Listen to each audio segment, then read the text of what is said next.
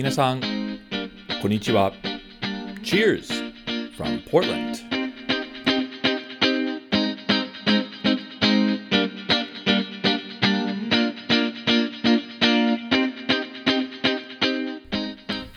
皆さん、こんにちは。どうも、お収集ブログのレッドです。ポートランド、オレゴンのお酒シーンを紹介するお得ポッドキャストへウェルカムです。これはポッドキャストのエピソード7です。このエピソード7ではオレゴンのお酒ニュースやおすすめの醸造所ブイビールを紹介します。そしてポートランドのビールシーンにかなりインスパイアされた泉ブルワリの泉俊介さんとのインタビューを共有したいと思います。ぜひご期待ください。でも、その前にドリンクタイムです。今日のお酒はファンジンというフォートジョージとグレートノーションのコラボウエストコースト IPA ビールですう。わー、香り立つはすごい。乾杯じゃあ、そろそろエピソード7を始めましょう。最初は、オレゴンのお酒シーンのニュースです。今回の1件目のニュースは、ポートランドのノースイースト地区では、新しい醸造所ミュタンティスのオープンです。ミュタンティスの特徴は、グルテンフリーの醸造所のことです。オーナーさん本人は、まあ、グルテンフリーアレルギーではあり、え、昔から、えー、ホームブルーイング、まあ、自家醸造のことですね。グルテンフリービールを、えー、作っていました。その後、えーまあ、プロになって、ポートランドに移住する前にシアトルのゴーストフィッシュという、まあ、グルテンフリー醸造所で、まあ、従業員ブルワーとして働きました。まあ、独立になるために、えー、オナさんはものすごくグルテンフリーフレンドリーのポートランドへ引っ越して、えー、まあ、2020年はパンデミック年のに新しい醸造所の工事を始めました。え、ちなみに場所は元、え、炭酸ワインを作った、え、ハイホイールの施設です。そして、え、今年の3月に、え、醸造所をオープンしまして、すでにグルテンフリービールを販売しています。なお、オレゴンでは、ま、グルテンフリーブルワリーはかなりあります。8件ぐらいかな。ですから、ミュタンティスはユニークではありません。だが、ミュタンティスのに独特なことはあります。それはタップルーム店内に他の他のグルテンフリーブルワリのビールを取り扱うボトルショップもあります。つまり、まあ外部、競争相手のビールも販売しています。面白いですね。えー、まあ、自然にグルテンフリーになっているハードサイダーのも、えー、同店で販売されています。ミュタンティスはグルーテンフリードリンカーの天国的なお店だそうです。次のニュースアイテムは、えー、修税法案の撤回です。その法案は、飲酒防止ロビーストからの法案であり、法律としてあの承認された場合、オレゴンのビールの修税、ワインの修税は今の修税より驚くほど高くなる。現在、オレゴンのビール修税はビールバレルあたりに2ドル65セントです。その法案は、まあ、承認される場合なら、それは 72ドル60セントになります。まあ、16倍倍増以上ですね。すごいね。そして現在のあのオレゴン修正によってワインタルの、えー、タックスは、えーと、65セントですが、その法案によって新しいレートは10ドル65セントになります。それもあの16倍増以上です。結局、えー、その法案は撤回されましたが、えー、オレゴンの取材は、えー、今のままで続きます。よかった。え、ちょっとあの興味ありましたので、日本とオレゴンのビール修税の比較を、え、計算しました。これはすごいよ。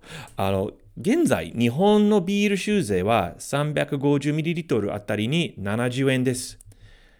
そして、オレゴンのビール修税は日本円に直しますと、まあ、本ポッドキャストのリスナーはもうかなりびっくりすると思います。オレゴンではビール 350ml あたりの修税は約85 85センです。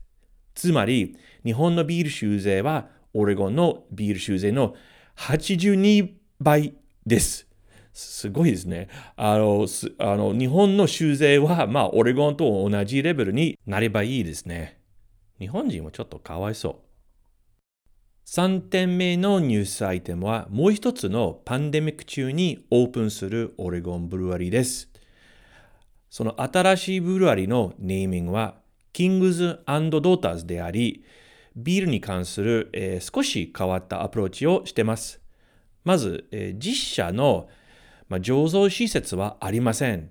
その代わりに別の醸造所で、ファントムブルーイング、まあ、つまり OEM ですね。で、えー、ビールを実際に作ってもらいます。そして、えーまあ、提供するビールの種類は普通のオレゴンビールと違います。Kings and Daughters の、まあ、ビジョンは友達と集まって長い間でも楽しく、まあ、飲めるビールを作ることです。詳しく説明しますと、通常のビールよりほん少しあの低アルコールの美味しいビールを主に提供する予定だそうです。まあ、4%、5%のビールは多く作るらしいです。フルーティーなビールも仕込む、あ仕込む、えー、だそうです。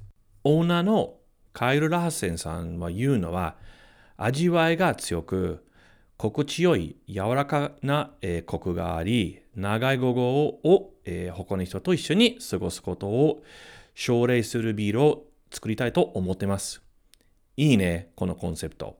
オレゴンビールは7%、8%以上のビールは多いので、すぐ酔っ払っちゃうが、えー、Kings and Daughters はこれから出すビールなら、その問題はなく、楽しく美味しく時間を過ごせる。ふん気になるな。早く飲んでみたいです。以上、ポートランド、オレゴンのお酒シーンのニュースでした。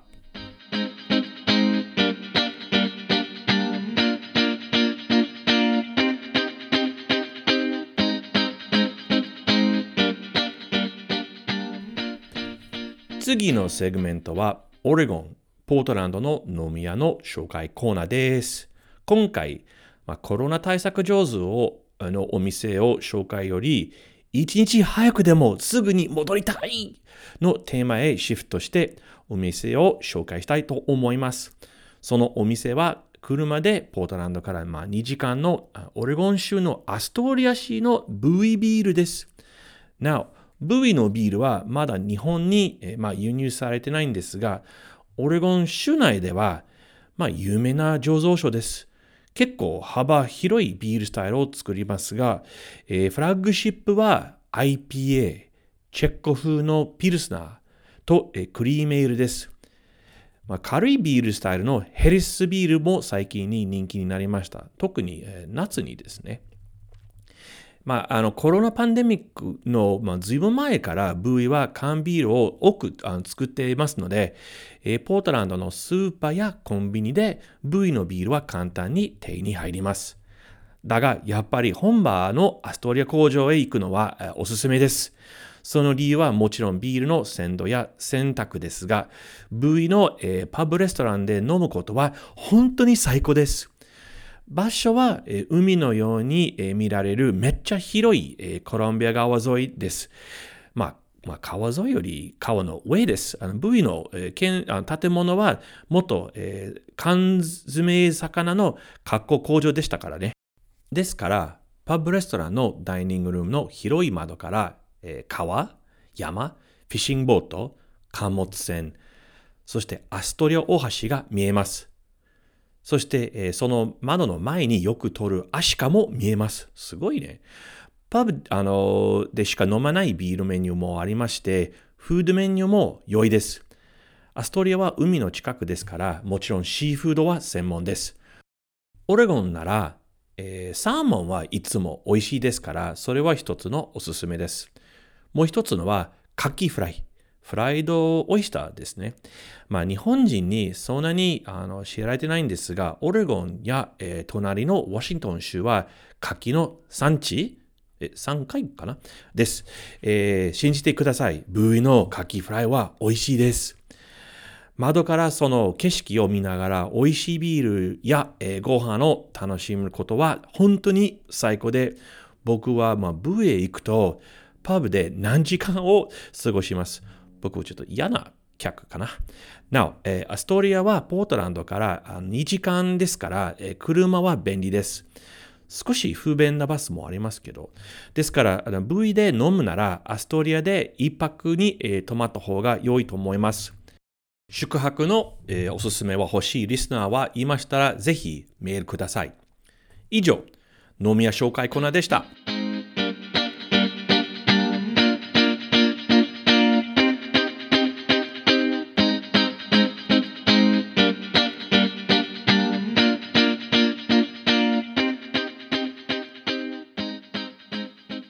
次に、えーポートランドのクラフトビールシーンにものすごくインスパイアされた方を紹介したいと思います。泉俊介さんは東京狛江市にあるクラフトビール醸造所の泉ブルワリーのオーナーとマスターブルワーです。泉ブルワリーは2017年に、えーあの設立され、2018年からえー実社のビールの販売をえースタートしました。えー僕は、まあ、シュンさんに出会ったのは、えー会社の立ち上がりの2年前の2015年でした。その当時、シュンさんはポートランドの、まあ、名醸造所コモンズブルワリでインターンシップをしていました。あの、まあ、残念ながら、あの、コモンズブルワリーは、えー2017年に、えー倒産しましたが、シュンさんは同社で学んだことを、まあ、現在に泉ブルワリーでで、えー適用しています。まあ、僕は2015年に、えー出会ったシュンさんのパッションに関して、もうずっと感動あのしてますので、どうしてもオートックのリスナーに、えー紹介したいと思います。じゃあ、えーシュンさん、ウェルカムです。あ、こんにちは。お久しぶりですねお久しぶりです。久し。ぶりです。そうそうそう。あのーさっきちょっと話しましたけども、多分実際に対面したのはもう2年前でしたね。COVID の前ですね。そうですね。レズさんが日本に来てくれた時に、うちのブルワリーにも来てくださいました。その時ありがとうございました。いやいや、こちらこそすごい良かった。で、でも、あの、去年の、えー7月に、しゅんさんはもうお世話になって、ほら、あの、オレゴンの日米協会の、なんかオンラインビアガーデンイベントに、そうですねえーご参加していただきましたね。はい、そうですね。いろいろ、その時だからツアーでしたね。そうですね。あの、ブルワリーのツアーを、まあ、あの、ビデオ、ライブのビデオで撮りながら、皆さんにブルワリーをお見せしたということを、あの、まあ、あの、レッドさんに声をかけていただいて、やらせてもらったというところですね。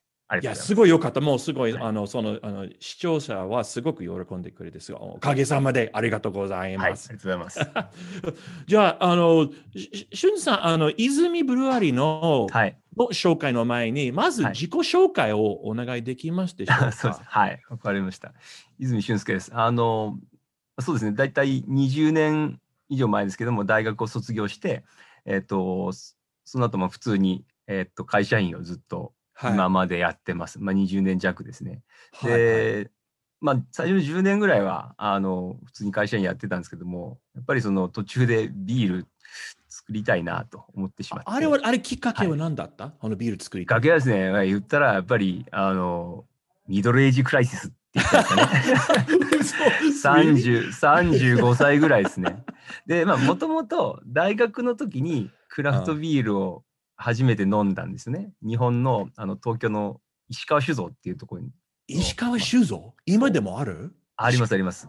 もともとあれですよ、あの、日本酒の作り酒屋さんですけども、ああ、はいはい。ええ。で、そうですね、あの、かなり前ににビールも一回作っていて、やめちゃってたんですけども、私が大学の頃にまた再開していて、うん、で、そこで飲んだのが、えっ、と、イングリッシュペールですかね。はいはい。これがもう、電気が走っちゃって体に。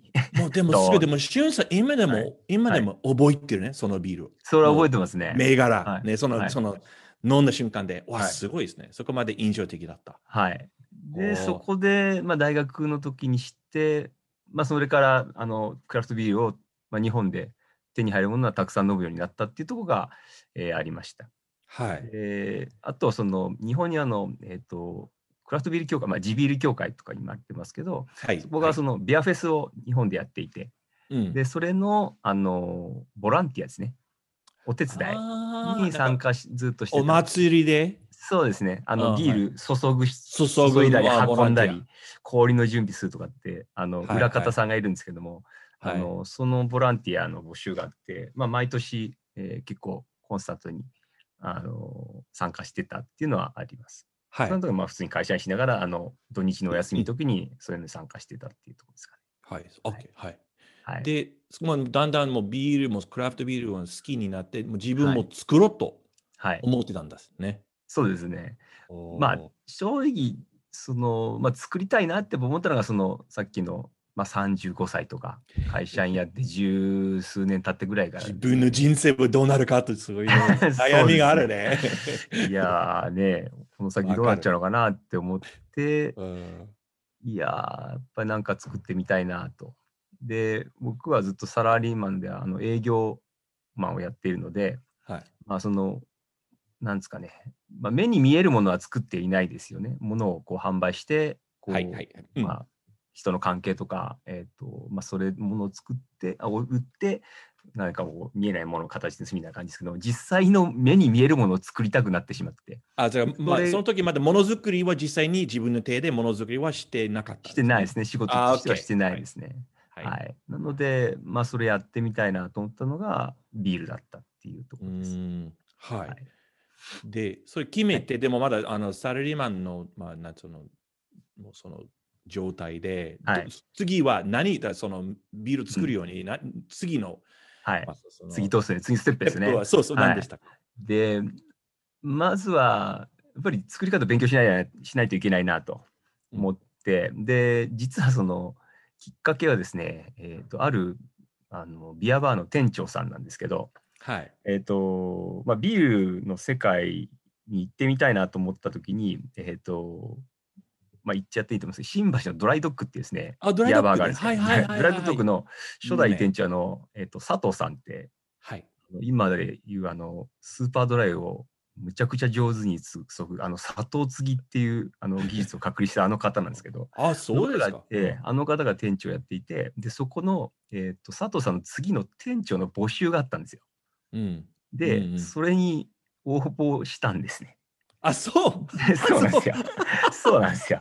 で、まあ一応面接っぽいのをして、佐藤さんとお話をしたときに、えっ、と、話してるときに、いや、どうもわ僕は、そのビールを注いだり売った、まあ注ぐとか、提供するっていうよりも、その手前の作る方をやりたいんだということに話してるうちに気づいて、佐藤さんに、その、店長の面接してる間に、いや、僕実は作りたいんですって言っちゃったんですよね。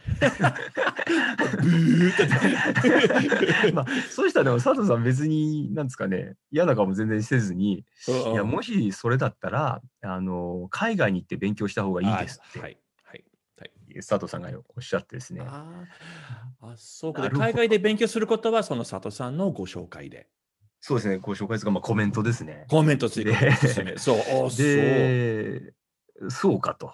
まあ、これだけビールに真剣な人が言ってるんだったら、まあ、そうなんだろうなと思って、じゃあ、でももともと日本で勉強する場所も、まあ、正直少なくて、まあ、ほとんどないですねないしないないし。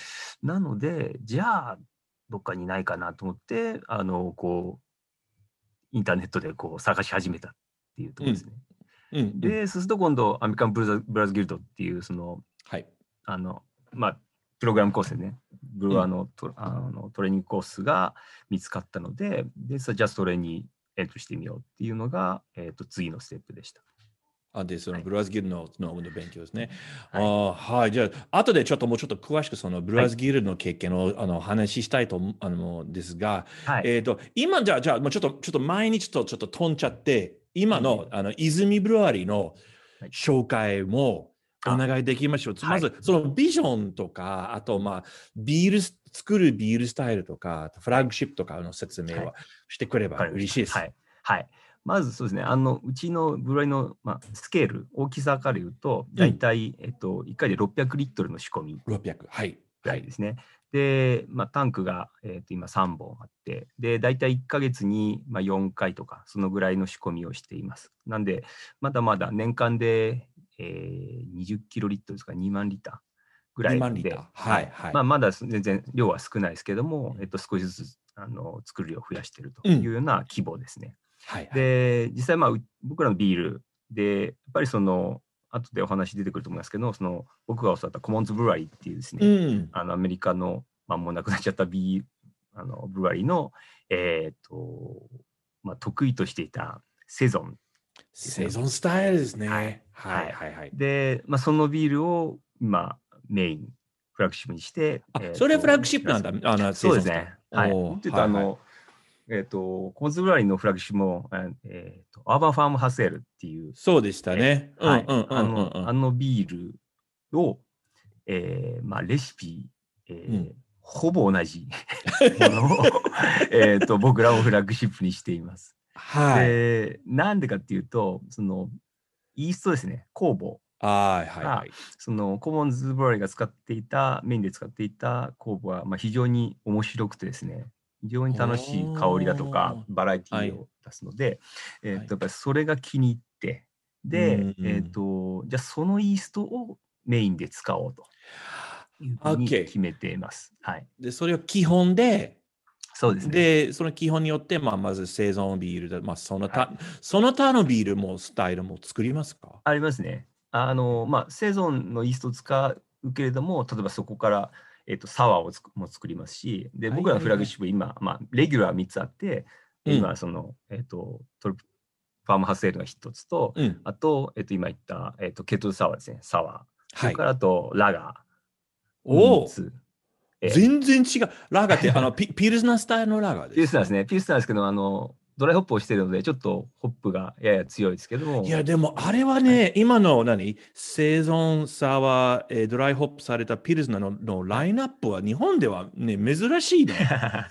そうなんですよ。あの、泉ブルイのみかな？すごいよね。レギュラーにまず IPA とペールエールが入ってないっていうのが、まず、まあ、ほぼほぼかなり少ない。少ないね。ですね。はい。そうそうそでう。、これもまあ、ちょっとその、コモズブラリーの、なんですかね、スピリットに近くて、で、オーナーが、のマイクが、その立ち上げた時にやっぱりそのペールエールと IPA ばっかりで面白くないからっていうんで、うんまあ、いっぱいあるからね。そう。んで、他でもっと面白いこうビールを作れないかっていうので出会ったのが、まあ、その、さっき出てきた、まあ、工房だったと、えーいうことなので、まあ、そこのマインドは、えっ、と、ちょっと受け継いでるのかなと思います。別にあ IPL とペールエールが大嫌いなわけじゃないですよ。好きですよ、美味しいのは。あ、こ個人的にね？うんはいはい僕らもあの時々作りますし、はい。あ作るんですか？同じ？作ってます。はい同じイーストで？あ違うイーストで？違うイーストで作りますね、さすがに。あそうですね。ははいいはいはい。なんで、ただレギュラーは今言った3つ。あじゃあ分かった。セゾサワー、ラガ。はい。あえ今どう？日本では、まあ今ポートランドで、まあ今だけじゃもう多分2、3年前から、はい。そのピルスナースターのクラフトビールをものすごく作られて、もう今大人気。どう？日本はどう今、クラフトピルスナーえーとですね、あの、作ってらっしゃる方多いです。で、ただ、どっちかっていうと、その、昔から結構長く、あの、うんまあ、日本のクラフトブルワリーとしては、えっ、と、長い間続けてらっしゃる方の方が、ラガーピルスナー多いのかなと思いますね。あ、あ昔からのそうですね、だそうですね1990年代かあら G, 始めて G ビル時代らから作ったそうですね。あのそういうところね。じゃないかはなと思いますね。はいはいで、あまあ、最近、やっぱり増えてきてるところは、どっちかというと、やっぱり、ラガーよりも、他に先に作りたいものがあるので、そうねえーやってますね。というまあ感じがします。ただ、増えてはいると思いますよ。そうね、こっちももともとね、あのもあのここもあのまず、まあ、IPA とか、はいまあ、ペールとか、ペーレールとか、今、はい本当に最近の2、3年間で、えっ、と、もう本当にピルスナーはすごいもう作られてますけど、うんもう本当に最近の話ですから、そのトレンドは、まあ、そのピルスナーはちょっと後になりますね。なぜかわかんないけど。うん。じゃあ、その、まあ、そのメインの、まあ、そのフラッグシップで、はいあと、まあ、今の、まあ、とえっ、と、泉ブルワリーは、えーありまして、同じ、何、建物の中に、おなまあ、しあの、その、あと、その施設の中に、ああの、ビアセラ東京もはい。あります。すねあれもちょっと、あの、あの、リスナーたちに説明してくれます？失礼しました。そうですね。で、ブルワリーの隣に、もう本当に、えっと、まあ、部屋の中の扉を開けたらすぐ隣に、あの、まあ、ビアセラ東京っていう、まあ、酒屋があります。で、はいそこは、あの、まあ、10タップあって、で、まあ、大体うちの泉ブライのビールが7から8タップぐらいいつもつながっていて、はいはいで、他の2つぐらいが大体ゲストです。で、はいはい。で、あと、まあ、酒屋さんなんで飲食店じゃないんですよね。なので、うんえっと、まあ、お料理は出さないんですけども、えっと、まあ、そこで、その場で、まあ、立ち飲みですよね。日本語で、まあ、日本で言うと角打ちみたいな、えそこで飲むこともできますし、あとは、えっと、僕ら力入れてるのはグラウラーですね。はい。えっとはい。グラウラーで、えっと、飲むビールを、ドラフトのビールを、えっと、まあ、水筒に詰めて持って帰ってもらうということを、あの、すごく力を入れてるか、まあ、あの、始めた時からずっと、あの、そうだ、覚えてる。はいということは、もう主犯免許は持ってます。持ってます、持ってます。なので、ああの、えっと、缶のビール、瓶のビールも、あの普通に売っていて、で、これは、あの、ファーマーズさんっていうですね、あの、はい。ポートランドの、をのブルワリーを、をメインにして、あの、うんインポートしてる、はい、あの、缶ビール。だから、ポートランド、オレゴンの、えー缶ビール、瓶ビールが非常にたくさんありますので、そちらも同じように販だから売してます。自分の、まあ、だから要するに、はいあの、いず泉ブルイのビール以外に、そうですね。外部のビールもはい一応提供されてます、ねその通りです。ああ、で、お主にあのオレゴン産のビールですね。そうで。す。はいああ、ありがとうございます。あと、そうですね、サイダーもやってますからね、ちゃんと。えサイダー？あ、そうね。サイダーもやあってます。のレブレンナットとかそういうところそうですね、ですね。レブンレブナットのサイダーと、もありますと最近ちょっと、ええ、もうありますね。で、はい10タップのうち大抵一つはなるべくサイダーをあつなぐそうようにしてます。はい。えへええやっぱり、やっぱりオレゴン、ポートランド行った時に、まあ、レブナットのサイダーはやっぱりすごく衝撃を受けたので、ええそうね。まあ、はいその選択はね、もう多分それ、それでよろ喜んでくれるお客さんいるでしょ？もうビール、もしかしてそうですねそんなに好きじゃないとか、でも友達と付き合いたい。はい。でどうしようかなと思う。サイダーはあれば、ね、助か？りますそうですね。あと、サイダーだけ飲む人も来ますよ。まだね、日本でまだまだ比較的に珍しいね、ハードサイダーね。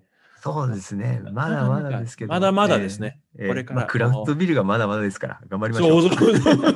まあそうね。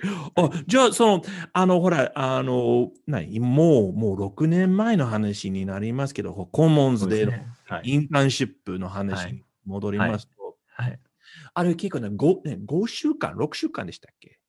そのインターンシップ。とインターンシップ自体は、えーっと、5週間か。11 5月週の間半ばはい。に来て、えーっと、年末、まあ年末、クリスマスまで行ったんで、そうですね、5週間でしたね。5週間。で、あの、しゅんさん、な、なぜ、あの、なぜポートランド？なぜその、あの、なんかそのポートランドの、まあ、その、はい。インシャインターンシップをする場所としはい。て、はい。ポートランドの特別さは、なん、なん、あの、はいその、何ですか？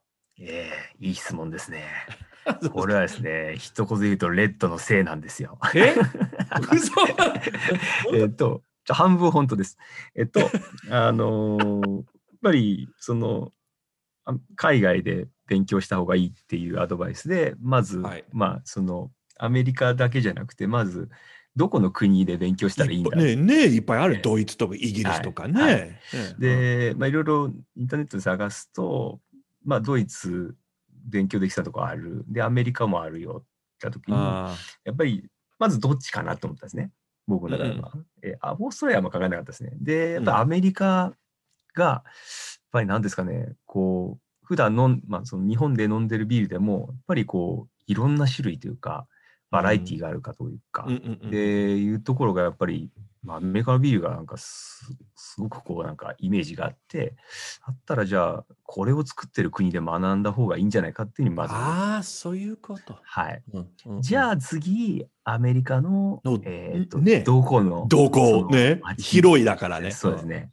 で、えっ、と、まあ、やっぱり、行くんだったら、えっ、と、まあ、多分あんまり車とか運転もで時間もないし、えっ、と、うん。できないしない方がいいと思うんで、どうせ酒飲んじゃうから。はいはいね。えっ、と、こう、ブルワリーが、えっ、と、近くにたくさんあるような街がいいなと思ったんですよ。まあ、すごい理論的な考え方ね。すごいアナリ アナリティックな。行くからにはもう一軒でも多く行きたいわけですよ。そう。で、でそれだったら、1ヶ月やらに、その土日とか、その、あの、イターンがない日にたくさん行けるとこってどこかなっていうのは一つポイントになりましたね。はいと、もう、ポートランドってなんかすごそうだなと。で、えっと、まあ、インターネットで叩いてると、そこのレッドのですね、えー、と ページに行き着くわけですよ。で、えっ、と、で、そこにポートランドのおすすめのブルワリっていうのがこういくつもバーっと載ってたんですね、当時。はいはいはい。ほそうね、そう。と。で、おおと。で、なんかコモンズっていうのがあるなと。で、あと、どうだっけな。いくつかあったんですよ、おすすめ。当時の。ね。ワークスとかもああったかな。えーなんで、で、それで、えっ、と、確か、その、コモンズは、まあ、まずその、ポートランドを選んだのはそこまでですね。で、あと、コモンズ、じゃあその中からじゃあどのブラリーを選ぶかそうですね、次のね、次の決定。うんどで、はいそこはやっぱりレッドも、えっ、と、あの、インターネットのウェブページで、あおすすめの、あの、ブルワリーっていうのがいくつかあって、で、コモンズを見たときに、えっ、と、多分そのおすすめの中で、えっ、と、ブルワリーのサイズが一番小さかったんですよ。ああ、そうかもね。うん、で、当時載ってたのは、あの、コモもとンズがもと小さかったね。まあの最初始めた時のあれ7少し倍だったかな。そうそうそう。なんで、あ、ここ小さいじゃん。でかすぎると、えっと、もし日本に帰ってきて始めたときに、そんな大きいの始めるはずがないので、ええ、あの、15バイズとか30バイズとかでかかすぎると全然規模が違うからだからち、ね、あんまり勉強にならないかもしれない。はい勉強にならないっていうか、で使い使い。そうですね。なので、なるべく小さいところで、えっと、がいいのかなと。あだからか、すごいもう分析力はあるね。すすごい、今の話、すごいか、そう流れ。で、で、そこで で、そこであと、えっと、まあ、インターネットに、その、レッドのメールアドレスがあるので、で、そこにで、あの、レッドに僕質問したんですよ。コモンズブルワリーって、その、インターンシップであの選ぼうとしてるんだけど、コモンズブルワリーってどんなブルワリーですかと。えーっていうふうに、まあ、メールで聞いたら、レッドさんがものすごいいいから、そういうチャンスがあったら絶対行った方がいいっていうふうに、むちゃくちゃ勧めてくれたんですよ。すごい、もうホットの醸造所でしたね、その当時ねえ。ーそうですおね。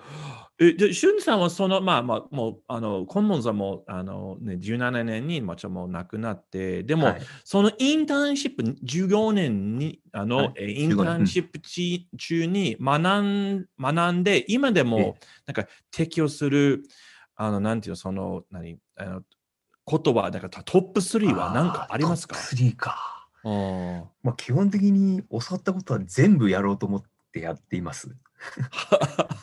やっぱり、なんですかね、あの、インターンなんで、その、ビールを作るすべてのことを、まあ、目の前であの見せてくれたし、やらせてくれたので、ーそこで学んだことは全部、全部使ってます。で、その上であえて3つ、そうですね。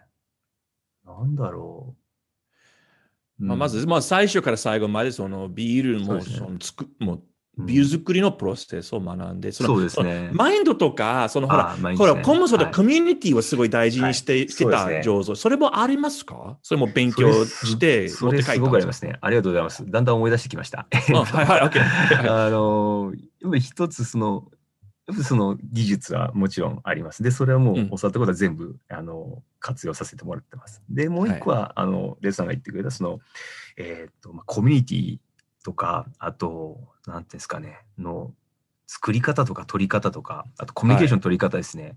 はいで、やっぱり、あのとにかくその、やっぱり、あのポートランドってブルワリがたくさんあって、近いんですよね、それぞれが。そう、近い近い。ブルワリーとブルワリー。だから、うんブルワリーと、あブルワーとブルワーの、えーもうものすごい知り合いで関係も深くて、そうね。で、はいすごいコミュニケーション取られてるんですね。で、で、まあ、だからその転職もたくさんあるし、で、でしょっちゅう連絡も取り合ってるし、で、情報交換もしてるっていうのは、もうすごいしてますよね、情報報交換ね、ねみんな。もう全然オープンで。うん。はい。自由に。で、あの、例えばその、コモンズの、えーで使ってるイーストを、えっ、と、別のブルワリにパスして、で、うんうんうんあの、使ってもらうとか、で、コラボレーションのもう結構頻繁に、もう本当、なんですかね、息を吸うような感じでやってますから、もう、だからそのあたりのその、やっぱり、で、基本、そのコミュニケーションの頻度と、あとやっぱりオープンマインドというか、まあ何でもこう、あの、基本的にオープンにし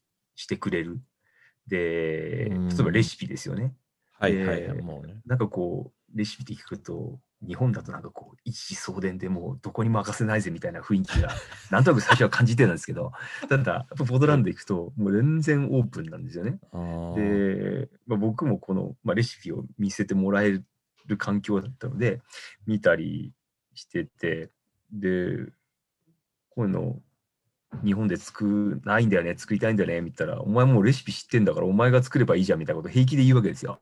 えそ つまり、しゅんさんは日本に帰って、はいもうあのポートランダの、はいまあ、醸造家と同じく、もう全然オープンに情報交換するそうですね。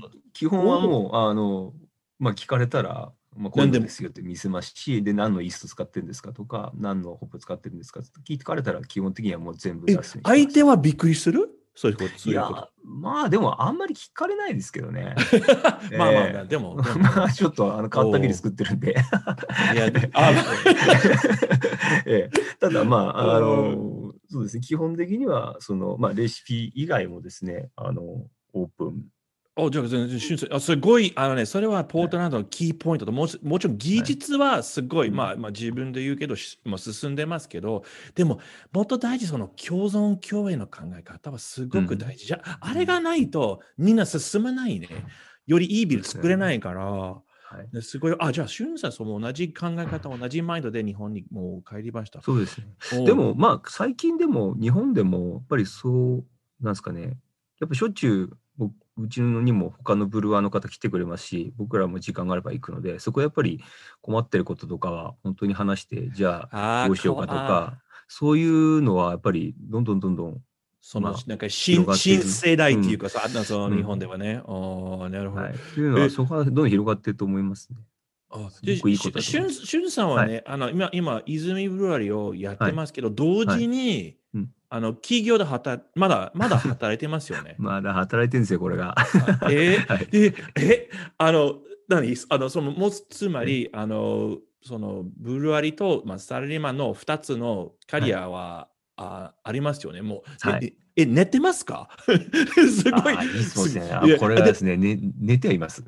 えでも、でもまじ、真面目な質問ですけど、その、はいその、はいなんか自分の夢の追求と、はい。あと、まあ、まあ、あの、まあ、サラリーマンであれば、まあ、経済的に、まあ、安定も、はい。あの、あることも、そそのバランスを取るように、はい。そもうすごい、まあ、僕から見ると、すごい難しいことけど、あの、シェンさんは、そのバランスを、まあ、取ると、まあ、同時に、体に大事するように、ななんか、などのような対策してますか？すもうすごいね。鋭い質問ですね。あの、一言で言うと、えー、取ってないですね。今のところ。で、まあ、あのはい、ご想像の通り、まあ、平日は、ウィークでは、その、月曜日から金曜日まで、えっと、まあ、サラリーマンの仕事をして、で、はい。まあ、あとは夜だったり、あと土日にブルワリーの仕事をする。または、うんえっ、と、やっぱり必要であれば、その、えっ、と、まあ、有給休暇があるので、休み会社の休みを取って、ブルワリーの仕事をするっていうこともしますけども、基本はやっぱり平日会社、土日ビールっていう、そういう仕と事が今、まあ、生活が3、三年 ?3 年ついてますかね。はいはあすごい。で、えっ、と、寝てはいます。えっ、と、寝てますか？平日、ちゃんと平日に、えーあの、寝てはいます。ね、朝あ夜に寝て朝起きてます。で、ただ、やっぱり、えっ、と、じゃあ、休んでますかと。一日何もしないとか、えーいう日があるかっていうと、まあ、ほぼないですね。ああ、わかった。OK はい。要するに、週末はもう暇もダラダラもできないですね、もちろん、ね。まあ、ないですね。でで、ただ、やっぱり、えーですね、その17年、18年、始めた頃は、やっぱり結構こう、えーまだ今より3歳若かったですし、えうー。まあ、うんなんですかね、こうパッションもやっぱり、まあ緊張もしてたので、えっ、と、割となんとかなったんですけど、ちょっとさすがに最近、ちょっと体が疲れてきてるんですよね。で、えっ、と、は あのーで、あと、まあ、僕ら、まあ、一番大事なのは、まあ、僕一人でやってるわけじゃないんですよ。で、あうちは今、あの、チームメンバーが今何人いる？えー、醸造で僕の他に2人。で、あと、えっと、タップルームで今、2人、3まあス人。まで、あスタッフ、あスタッフいますよね。スタッフね、スタッフいます。で、あと、はいあのバックオフィスの仕事も最近、あのだいぶやってもらえなくて、一人なんで、今、チームで、えー、6、7人いるんですよね。だからね、やっぱり第一、ええまあ、でもやっぱりいいいいスタッフを募集しないとダメね。そしたらな。そうですね。ね基。本的に、しゅんさんはどう、あの、ごめん、えー月曜日から金曜日まではもうほ,、はいとんどいないから、もそう任せなきゃね、人たち。いい人じゃないとダメです。おなるほど。ああ、よいかった。やはい。えそうです。そんなー感じえで、でも、しゅんさん、あれは、あの、うんまあ、これからの話なんですけれども、その、なんか将来の計画は、まあ、何ですか？まず、あの、泉ブルーイング、まずに関しては。はい。ななこれから今年、来年、うん。何の予定あるんですか？えっ、と、一つ、まあ、目目標というか、まあ、会社として、シンプルな目標としては、今よりもたくさん作って、たくさん売るっていうのが、あ。えっ、と、もうすごく必要で、やっぱりまだ、えっ、と、なんですかね、えっ、と、プロフィットが少ないので、利益が。やっぱりまずは、えー会社を、まあ、ビール、ブルワリーを続けるために、えっ、と、たくさん作って、たくさん売るっていうのを、えっ、と、今期、まあ、シンプルだけどそれを目標にしてます。ということを今,、はい今までと違う量をそうですね。醸造するんですね。はい OK。はい。はい。で、まあ、3年、だいぶその、なんですかね、えっと、製造の、こう、量がちょっと安定しなかったですけど、だんだんそこは、あの、安定してきたので、えっと、うんおそらくもっと作れるだろうと。で、あとは、えっと、ちょっと今調整中ですけど、うまくいけばタンクを増やす。おお、場所はあるんですか？えっと、いい質問ですね。えっと、一本、一本は置ける。一本は、あと一本ぐらい一本、一本、でも一本すごく大事なんで。もうギリギリで、もうタイトタイト。でええで、これ、今3本が4本になると、だいぶ、あの、もっと作れるようになるので、でそれは、えっ、と、今年ちょっと、えっ、と、チャレンジしてなんとか、えーやりたいなと。ということは、まあ、とりあえずタンクを増やして、まだまだその何、その、えー仕込み釜とかシャフト釜の変更じゃなしに、そのまだ早いんですけど、やっぱ、そうですね。まずタンクから、ね、ちょっとより。そうですね。はい。はいあの、はいまあ、うち、僕らの設備は、あの、まあ、日本だと、まあまあ、そんなに小さい方じゃないんですよね。えーあのえー5バレルでしたっけ？そうです、500 5バレルですね。あ5バレルですけど、5バレル今日よりちょっと多く作れるんで、まあ、日本としては、まあまあね。そうですね。あはい。はい。え、あと、容器あの今もほら、あのグラウラーの話はいはいしてくれましたけど、はい。そあやっぱりそ限界あるんじゃないですか、グラウラーって。限界ありますね。はいだから、だから何、これからなんかあ 新しいパッケージングとか考えてます、えっと、そうですね。あの、瓶は、ボトルはやってます。ボトルは。はで、あと、えーまあ、これも本当にもうマニュアルで詰めてるんで、もううん1ヶ月で本当に、えーあ2 3 200本とか300本ぐらいしか出せないですけど、手作業か。手作業ですね。場所がないんで。であ、ただ、えっ、と、ちょっと次はやっぱり缶ですね。キャンそうですね。で、えっ、ールこれさすがに僕らだけではできないので、えっ、と、ちょっと、えっ、と、別の会社さんと、えっ、と、連携して、うんうん、で、まあまあ、あの、そこで詰めさせてもらうとか、そういうような、えーことができるかもしれないので、そうね。今、缶ビール時代ですね。そうですね。いや、今、ここでポートあのポートランド、オレゴン、瓶のみの醸造所はほとんどない、今。あのそうでしょうね。ジャイガンティックぐらい。あとみんな缶。あジャイガンティックか。ジャイガンティック、もう、そう瓶だけ。あもう 瓶ライン買ったからね。ああ、でも、そうそう、でもみんな缶ですね。うん。いやはい、絶対缶ですよ。日本もはいでもその流れはどんどん来ていて、日本でもあのクラフトビールの缶はすごい増えてますね。だだから、要するに、泉ブルワリの将来にもしかして、缶ビールの提供はある。そうですね。可能ええ。はい。そこは、はい。あの可能性としてはもち可能性というか、まあ、まずやる必要があるなと思ってますし、あの、はい。えはい。他ので会社と発揮してあの、ビアセラのことは、はい今、はまあ、東京、まあ、その今、同じ建物が隣にあるということで、あと、はい原宿のお店と関連あるんですか？あります。ありますか？あります。で、あそこはですね、あの、えーまあ、あのポートランドビールをあのインポートしてる、まあ、ファーマーズさんが、えーとはい経営はしてます。はい。えなんですけど、えーと、運営ですね。ですが、実際、あのお店に立つで、ビールを提供するとか、えーと、どのビールを選ぶとかっていうところは、えーと、僕ら、えーとまあ、イズムブルアリーも、あ、えーそう。こにえーあのー関わっていて、で、もう一つ、あのーえーハトスバーっててことに。ハトスパ、あの、あ目黒。そう、目黒の。そこの女の、えダブさん。中目黒か、中目黒。中目黒と、中目黒ね下中目黒と、えっと、下高井戸にあるのかな？2, はい。店舗あるんですけど、彼らは、まあ、あの、同じようにそのポートランドのビール輸入そうですね。してますよね。で、そこの、まあ、の会社と、うちの会社とファーマーズの3社で、うん。あの、まあ、共同運営をしましょうっていうのを今年から始めてます。1月から忙しい ね。僕は別に店ほどは立たないですけど、あの、うちのうんメンバーが、あの、まあ、1週間の何日か今経って、あのビールのでサ提供してますね。はい。あじゃあ今年はもうその、まあ、もうそのビール作るその量を増やしたり、缶ビール出したり、あとそのはいビアサラ札幌原宿のなんかそのその経営とか、すはいごいですね。い、ろんな、もういろんな、えーまあ、事業がありますよね。そうですね。もう儲からない、お儲からないと死んでしまうので。ねえ、もう気をつけないとあのね、もう今年ね。あいや、そうそう。会社も死ぬかもしれないし、僕も死ぬかも。はい。会社、会社まだあとあ、あの、この、えー全然あの話は変わるんですけど、はいはいあのコロナ終わって、あのもしうんポートランド、オレゴン行けば、はい一番行きたい醸造所はどこですか？今。ああ、もうありすぎて困るんですけどねで。もなんか何年ぶりね、あの、しゅんさん、ポートランド。僕最後行ったのが、だから2017年か。あ変わったよね。そう7年。の、だから何年か、4年前の、ちょうど今日、ポートランドに出発してたっぽいですよ。あそうですか。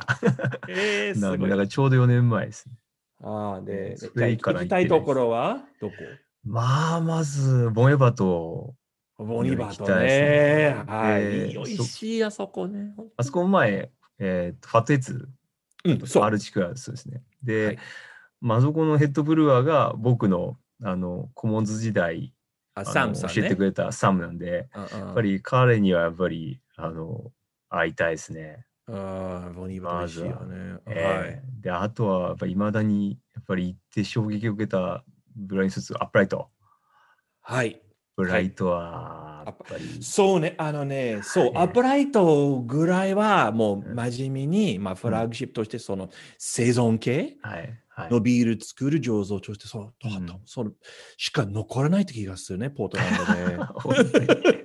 おーでも、あそこもう、もう元気でやってる。もうこ今度は、うんえータップルーム1軒を増やすし、あ、そうなんだ。そうそうそうそう。だからまあまあ、もううまくいってるらしい。おはいうはい。まあ、しゅんさん、早くね、あの、はポートランドに、えー来ていただきたいんですね。そう僕らも来年かな？そうですね。えーうちのスタッフも行ったことない人が結構いて、で、えー行ったことないのにポートランドビール売ってるって本当かわいそうだよなと思ってですね。いけだけど、いや、わかる。わかる。えーあれは もうあれついてってあげたいです。うんまあ、しゅんさん、今日本当にいろいろあのありがとうございます。本当にまたしゅんさんと一緒にもうどうしても乾杯したいので、そうですね。ねぜひぜひ。ぜひぜひ、また、はいあら、はいね。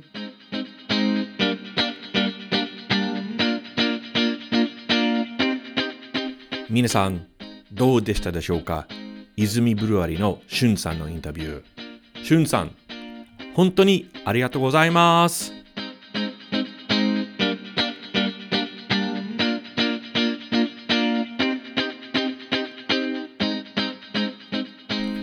このポッドキャストエピソードを聞きいただき誠にありがとうございます。他のエピソードを聞くため、オレゴンやポートランドの飲食シーンを知るため、または飲食ツアーをご予約するために、ぜひ、お収集ブログへどうぞ。Facebook または Instagram のフォローもお願いします。また次回はよろしく。